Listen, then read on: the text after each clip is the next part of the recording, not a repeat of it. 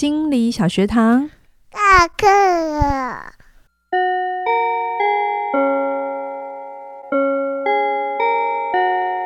每周五我们一起探索心理学的小知识。大家好，我是嘉玲。大家好，我是班长轩宁。Hello，我们回到了认知治疗喽。嗯、上一集我们聊到了焦虑，焦虑有三个策略会让你一直无法逃离它。上一集我们讲逃避，嗯，逃避的最后就是你把你的选择权丢给了别人，对，所以你反而把主控权交给别人，所以你会更焦虑，嗯、你会一直在那个轮回里。嗯，我记得有一部电，有一部日剧蛮有名，叫做《逃避虽然可耻但有用 》，就是月薪娇妻嘛，对，对，对，大概五六年前的戏了。嗯，嗯那我我可以我可以知道，大家在那个很不舒服的情境当下，一定会想要先让自己好一点，嗯、这真的无可厚非。你可以先。离开那个情境一下下，嗯，可是跟离开之后不回来那是两件事情，嗯嗯、呃，我常常觉得人生是这样，就是短期让你舒服的东西，长期通常不会让你太舒服，哦、而短期让你不舒服的东西，放到长期来讲，有的时候会让你还不错。嗯，这个需要有点体会的深度啊。对对，所以我觉得并不是在。告诉你说，好像随时都要很正向。等一下，我也会去讲太正向的，呃，缺点是什么，或是可能造成的问题是什么？好像一直要为最糟糕的情况做准备，其实它也是某种的正向，但是作用过头了。嗯，对。但就是有的时候，生命它是，我一直都说，就像情绪一样，它会有起伏的。嗯。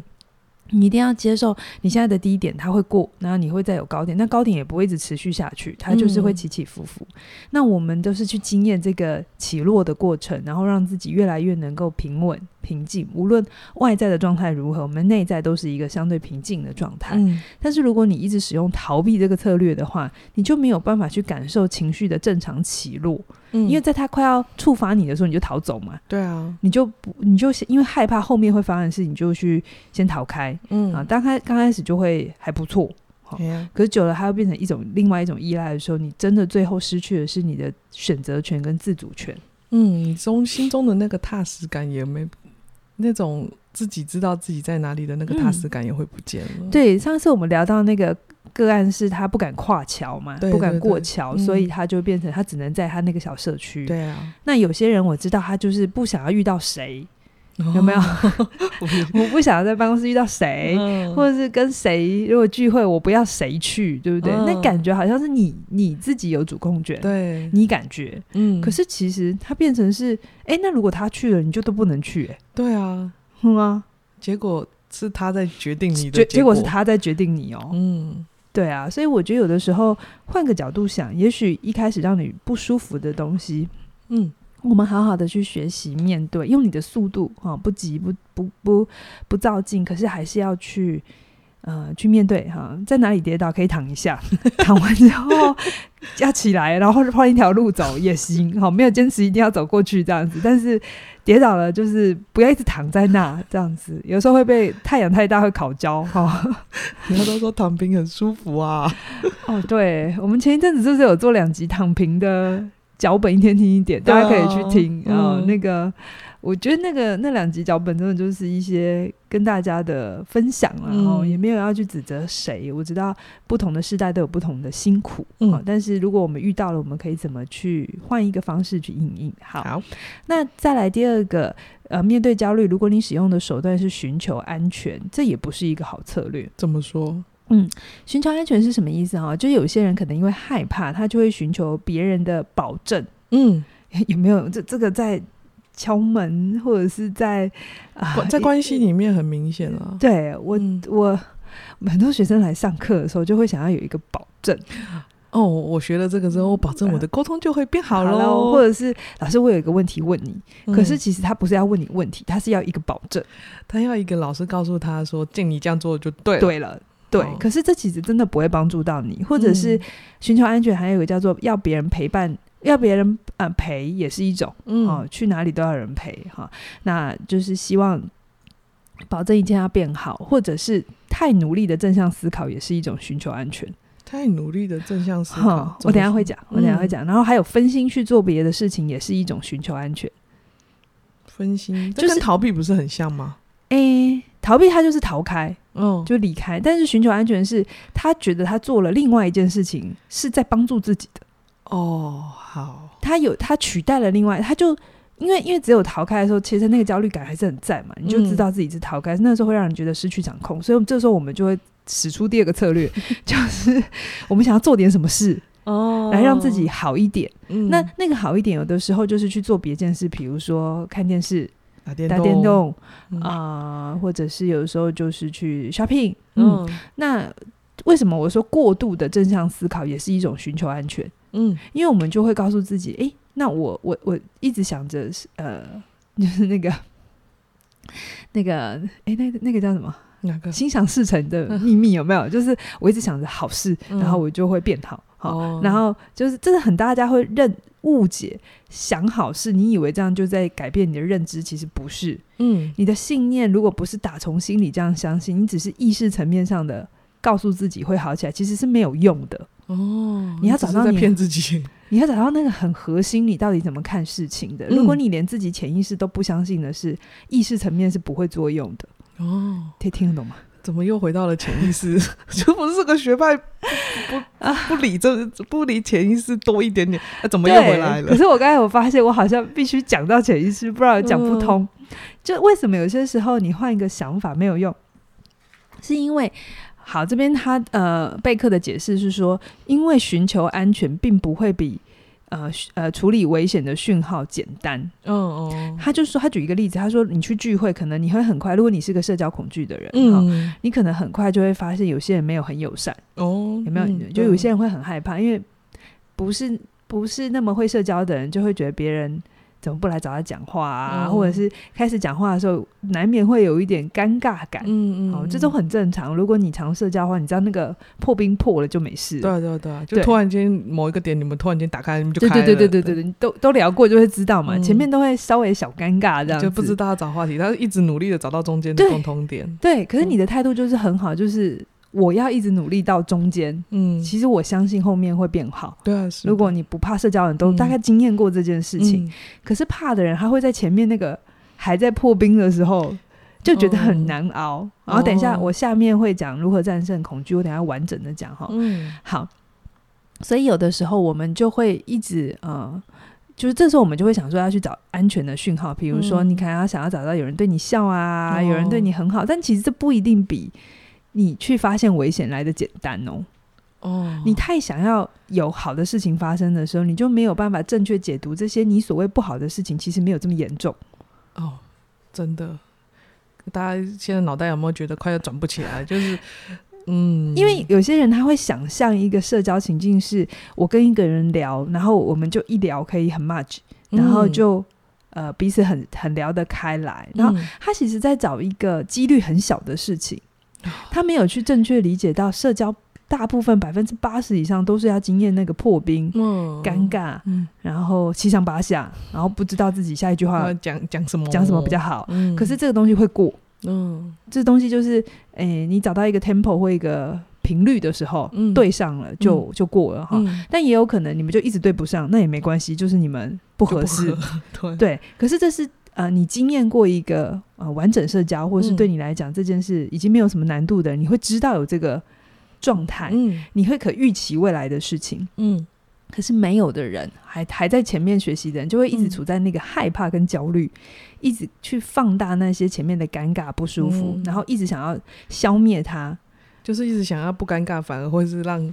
两边人都更尴尬。对，那你一直把这个焦点一直放在这边的时候，你很容易会因为你要寻求安全，好、嗯哦，所以你有可能会变成呃，一定要人家陪你。哦，它就变成一种依赖。寻求安全最大的问题是，它会变成一种依赖。嗯，就是你一定要人家陪，然后去社交一定要有一个谁不去我就不要去。去哦，哦，所以可是你就会发现，他没有办法跨出那个一样，就是 无法跨出他那个舒适区这样子。对对对对.然后还有一些是，啊，如果没有人陪的时候，有些人在社交场合的寻求安全就会是来喽。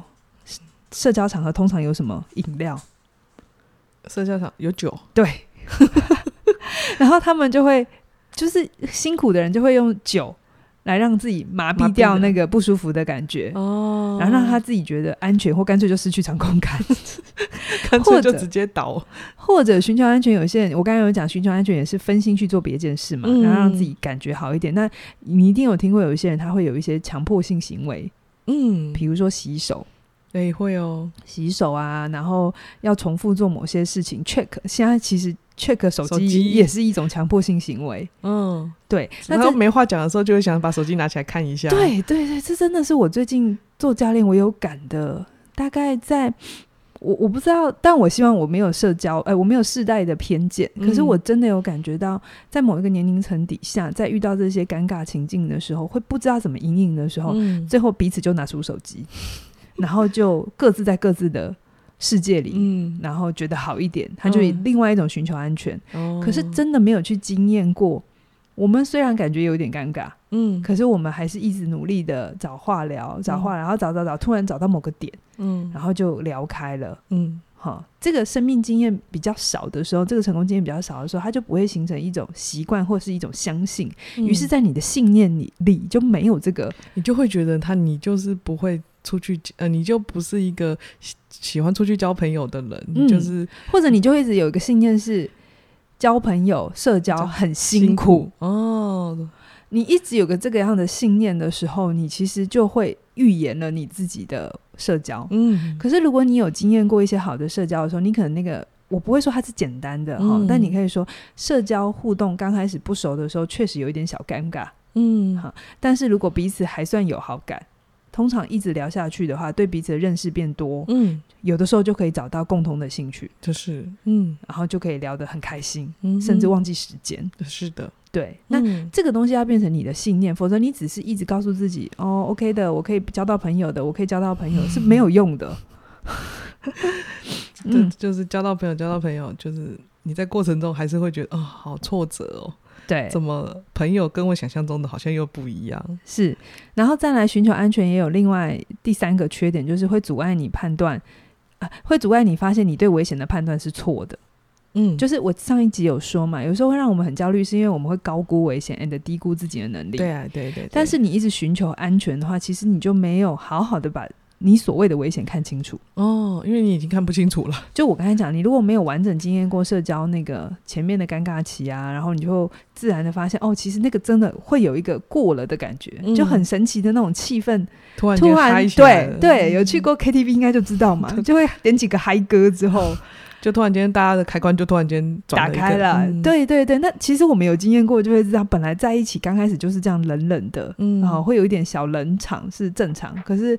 有的时候，当大家就一起很认真的投入参与，他就会整个嗨起来。嗯，对。可是如果你没有，你一直在寻求呃安全，呃跟别人在一起啊，需要别人的保证啊，或者是把自己灌醉啊，嗯、那你就没有办法发现你对危险的判断是太高的。哦。然后最后最后，其实是寻求安全会带给你不切实际的想象，不切实际的想象，因为你就会觉得，反正我做完这件事，一切会变好。哦，会。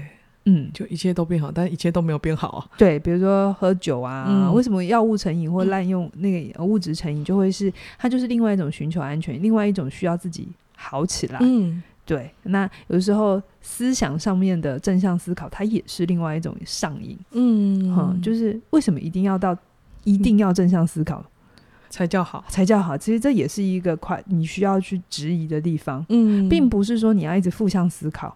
可是太过正向思考也不好，你可不可以正常思考就好？没有，我们都会被教说你要变好啊，你要积极向上啊，这才是对的啊。没有，认知治疗就是合理的评估眼前的状况。嗯，是的。他希望你不要过度放大，但也不要过度贬低。回到事情到底是什么？真实到底是什么？对，所以你会发现很多时候认知治疗的。心理师哈，或是有的时候我跟凯宇也会，我们在跟教学生互动的时候，我不是一定要走什么温暖派，或者是赶快让你好起来。我们其实花比较大的力气，嗯，厘清事情到底是什么。哦，真实到底是什么？对，我们会问非常多的问题，先让你重新建构整件事情的来龙去脉，然后有一些听帮你听一些你闪避掉的细节，那到底是什么？哦，那有的时候有些有些学生他。就这样被厘清嘛，带着带着之后，嗯、他会发现原来有一大块是他的想象不是事实，嗯，而他的想象就是他的信念哦，然后他被他这个信念给困住了，于是他就解开了。嗯，如果他愿意的话，他就是愿意松动。嗯、可能我上两集有讲的核对啊，嗯、或者是试着做一些小小的改变，然后有新的 data 再回来讨论，嗯，他就会发现，哎，因为有新的行动的时候，你就会有新的体感。哦，对啊，认知治疗为什么叫做认知行为治疗？因为还有行为还是很重要，不是坐在那里说哦好，我现在不这样想，OK 了。他不会，他不会扎根，他需要你有实际的经验，然后再去经历过那一件那那个那件事情跟你想的不一样的结果，嗯、实际的回馈。比如说，为什么人家说心理治疗有的时候很有意义的原因，并不是他真的实际带给你什么很巨大的。解决你生活的困难，而是如果你过去是一个在关系里很辛苦的人，你从来没有经验过好关系的人，哦、那你在心理治疗的过程里，你会经验过一个什么叫做全心全意的陪伴？哦，嗯，创造一个全新的经验。嗯、对，那无论你现实的世世界里的议题有没有真的被处理掉，嗯哦、可是这一个新的关系的经验，其实就可以带给当事人很大的力量。哦，他改写了一些。过去的对对对对对，然后让新的信念、新的相信可以进来。嗯，所以不是只有改认知，认知完了之后还是要有行动。嗯，然后创造新的体感，然后被身体记得，你才会形成一个完整的 circle，然后那个信念才会再被你记住，重重重新的建构出新的信念。嗯，对好，这个是寻求安全。如果你一直一直使用这个方式，也不是很好。然后再来第三个，贝克说，如果你呃面对焦虑的方法是一直为最糟糕的情况做准备，也不是个好策略。这是我最期待的，因为我永远都在为最糟糕的的状况做 plan A B C D E 这样子。我不是说不要为计划做准备，嗯、可是有些人是一直为最糟糕的情况做准备。他、嗯、因为有些人会他为了控制焦虑感嘛，哦，他可能会反复的反复，其实前提是不是不要计划，他是反复的计划，而且不断的在心中排演，然后练习，然后一直不停，已经到无法控制，没有办法放松。比如说有些人他会有社交恐惧，他可能要做一场简报，然后、哦、那他可能会练习。我们会说适度的练习是好的，嗯，可是他已经过头了。就是一直不停的练，一直不停的练，然后要自己每一句话都要按照讲稿上面这样子呈现，哦、那这就绝对是过头。哦，懂了懂了，他不是不能做，只是程度上的多或少。嗯、他好像觉得一失去离开那个讲稿，离开那个计划就要失控，又来了又灾难化了，天崩地裂了。对，可是如果你有演讲过，你就会知道，你演讲没有办法准备所有，嗯，你需要花比较大力气跟现场同在。所以，比如说，我们现在演讲，大概就脑袋大概知道说我今天的方向在哪。可是我大概五十分钟，你大概只准备 二十分钟，有没有？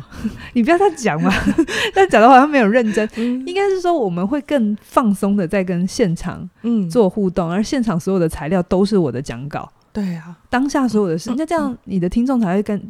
觉得跟你有交流，就是这个老师有在眼前这样子。对，可是你如果有参加过那种老师，只是一直在讲他脑中的事情，或者是只讲 PPT 上 PPT 上面的字啊，是那他准备的很完整，对不对？嗯，是、啊，对，完全在他的讲稿里，对不对？对啊，对。可是你会觉得跟你无关，你会觉得上课很无聊，就是或者是没有太大的感动的收获。是，所以这就是过度准备，其实是不 OK 的哈。嗯、那什么还有一些过度准备，比如说像。像他这边写的例子，就是不停的被电为电脑备份，也是。比如说，我有一次，应该有一段阶段是这样，就是我那时候在写论文，嗯，然后你知道，哎、欸，那个大概二十，快要二十，哎，十十几年前，快二十年前，啊，电脑没有像现在这么好，嗯，所以我们都会很担心写完的东西不见，所以我那时候每写一段，我就要。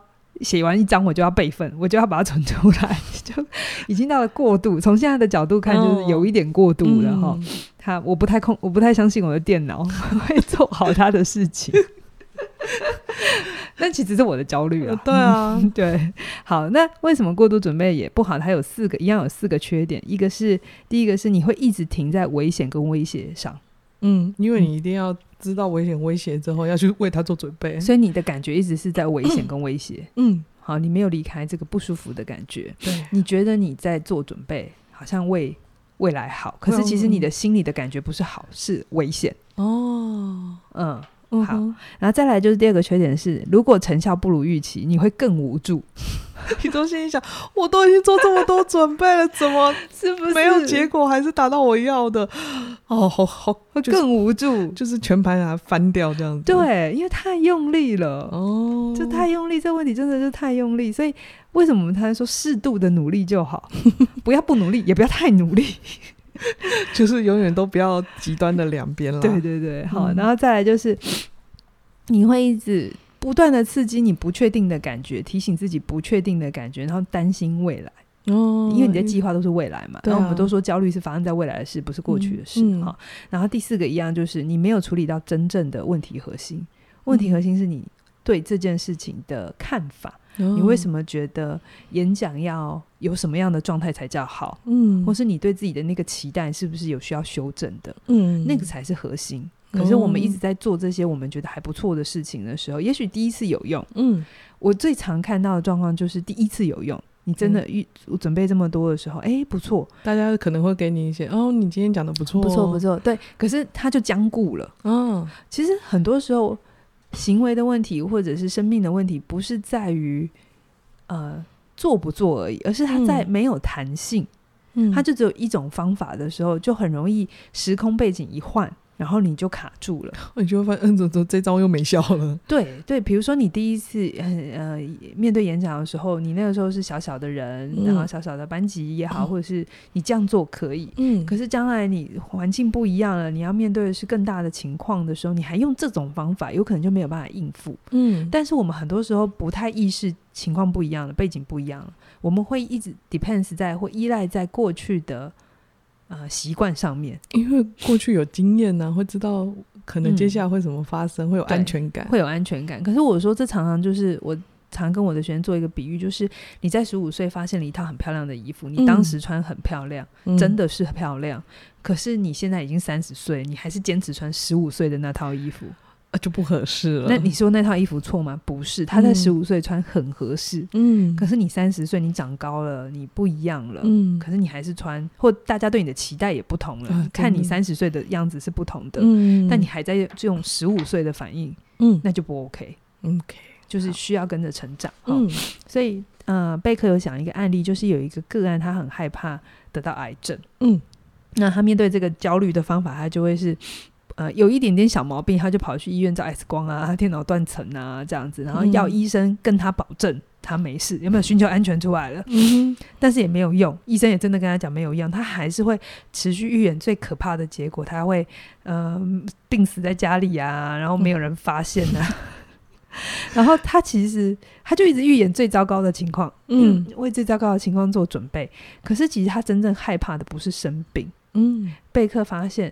他去处理的不是病这件事，他要处理的事情，他对死亡的焦虑哦，哈，他对死亡的信念需要调整。嗯嗯嗯.那这里我们就可以扣回存在主义，再 pass 给对方，不是？好适合哎、欸，真的哎、欸，呃，就每个学派它会有不同的功能哈。嗯，对啊，所以就会是寻求安全啊，呃，为最糟糕的情况做准备。其实它也是。另外一种依赖，嗯嗯，但是它会让你感觉自己有在做事。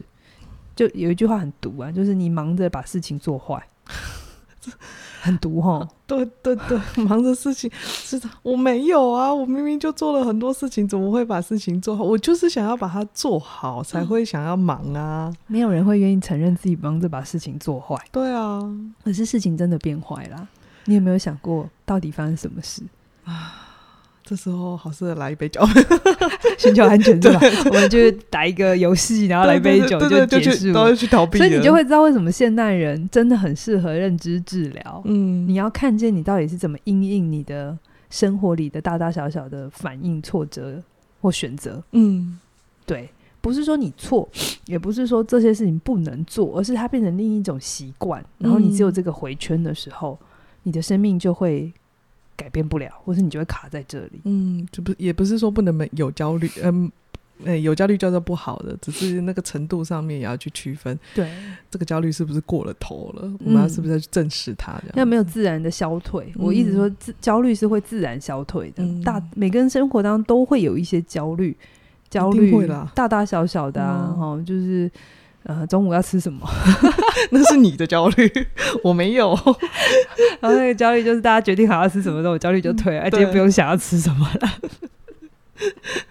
对，就是每个人一定都或多或少都会有，只是我们有没有去发现它而已。嗯，好，那最后呢，呃，我用最后一点时间，我们来预告下一集我们要聊什么哈，嗯就是我一直在讲社交焦虑，好，那嗯这个也是现代人蛮多有的议题，对啊，哈，就很怕跟别人互动。对，我在想说，我们的父母亲那一辈有社交焦虑吗？嗯，我我不是他们，我也不好说有没有哎、嗯，但说不定可能有，有可能是不知道比例如何，啊或是比例现在也没有升高，只是大家愿意把它弹出来，哎都有可能。好，那我们接下来呃这一这一集我会先预告一下下一集要聊的方向，跟我会讲一个 case，你可以听听看你是不是也有同样的状况，嗯因为我知道这个情况蛮常发生的，蛮、嗯多学生来上课是因为他有有一些社交恐惧或社交焦虑。那什么叫社交焦虑？就是你问问看自己是不是常常会担心自己的行为举止不合适，然后会在外面说出不得体的话。嗯，那因为很怕自己犯错，所以就会一直回避社交情境。嗯然后可是又同时一直担心别人怎么看你。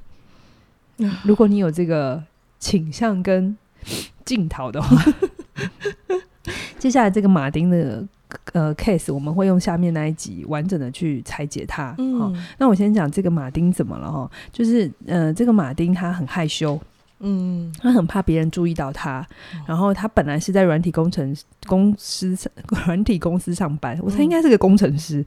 然后可是他常常会觉得很孤单。然后后来他换了新单位之后，就情况更糟。嗯就是因为本来的旧公司还有一些熟的人，就算没有很熟，但至少大家都习惯了这样子。那换了之后，他更糟，因为他就更陌生，他到一个更不认识的情境，然后他就让自己忙于工作，有没有寻求安全去了？嗯。然后如果同事想要想说，哎、你新来的，我们找你聚会，他就拒绝，哦。然后逃避，回到第一条逃避。嗯。那因为他不知道怎么跟别人正常讲话，只要讲话他就会脸红啊、发抖啊、心跳加快，然后他就会觉得别人会注意到他这些变化，然后觉得他是怪人，是神经病，嗯。所以他就会逃开。好，等一下，好，所以呢，嗯，他就一直逃避，但偶尔还是会需要有一些发表自己意见的时候，嗯嗯，公司有时候还是会要，但是他一听到自己的声音跟呃说法，他就会一直觉得自己很糟，一直否定自己。我觉得好多人有这种状况，真的哦。就是很怕听到自己的声音，哦。很怕听到，不知道为什么就把那个声音讲出来，觉得很很可怕哈。嗯。所以他会一直做一件事情，在心中一直不停的反复预演，练习他要说的句子，好有没有？嗯。为最糟糕的情况做准备。可是这样更糟，嗯。因为他就会很像机器人在讲话，很像 Google 小姐在讲话，所以呢，他就会更在别人的脸上发现他很奇怪的状态。嗯所以当他这情况越来越严重之后，当他如果被告知说：“哦，你下个礼拜我们有个会议哦，或下个礼拜有一个、呃部门聚会哦”，然后他就会从那一刻开始紧张，然后开始比如说三天前要去参加聚会了，他就会从三天前开始失眠。哦，好辛苦哎，很辛苦，很辛苦。那好，就他就会开始失眠，因为他就会开始过度焦虑了嘛。嗯，那就算那个结果，当时的结果是好的，就没、嗯没有什么事情这样子，顺顺的吃了饭，这样顺顺的吃饭。可是他还是会在脑中一直播放他过去出糗的画面，或是那一场会议他小小突槌的地方，嗯提醒自己自己是个很丢脸的人。哦，好辛苦哦。可是我猜应该有一些人真的是这样哈，嗯所以他的策略，我们有没有发现，他从刚开始他会回避，嗯不跟大家聚，会，然后如果无法拒绝呢，他就会避免说话，寻求安全，或是就嗯喝、喝酒让自己灌醉，或是他会吃镇静剂，哦，这么对严重了吃镇静，哎、在在国外是蛮正常的、哦，真的吗？他们拿到镇静剂好像跟吃维他命没有两样。哦，嗯好，好，然后防止自己，然后要不就是过度计划。哦这样子，所以这是马丁的呃状态。我们今天嗯先讲、呃先把这个故事告诉大家。对，就是对，你们下一集我们要来告诉江老师会来告诉我们这样子怎么办呢、啊？如果你身上也有一点点这样的影子的时候，是、嗯、我们可以怎样帮助自己？我要还是要再讲一次，嗯、我们多少都会有一些社交焦虑。嗯。会啊，呃，克服社交就并不是你从此不会焦虑。如果你有带着这个标准，这、嗯、又是另外一种不合理的信念。像我现在，也就是遇到新的朋友，或者是要参加新的，呃，就是有一些场合，嗯，呃、我还是会紧张。我我到现在还是会紧张，嗯、然后我其实我也不太爱接外面的演讲，为什么？嗯、因为我觉得那个要去适应新的环境是真的很辛苦的，嗯、所以我不会去告诉你说，哦，你学了认知治疗，或者是你调整了之后，你从此就可以跟谁都聊得来，不可能。嗯，你原原始设定就不是这样的，怎么可能？你因为调整了信念之后，你就会变成另一个人。对，可是我们的反应方式可以改变。社交焦虑之所以会让人很痛苦，是因为你会不停的放大别人的反应，然后不断的在自己身上找嗯被否定的证据，嗯哼，然后你会把自己自己跟别人都搞得很辛苦，别人也不知道怎么靠近你啊。对，这其实才是辛苦的地方。你会一直不断的寻找。嗯，对方反应不 OK 的证据，可是你会选择性的忽略。嗯，其实大部分情况都是 OK 的。嗯，然后你把太多焦虑、太多的注意力放在自己身上。哦，嗯，然后我们下一次就来讲这个到底要怎么拆解它。好啊，嗯，大家可以期待一下我们的下一集哦，嘉玲老师会。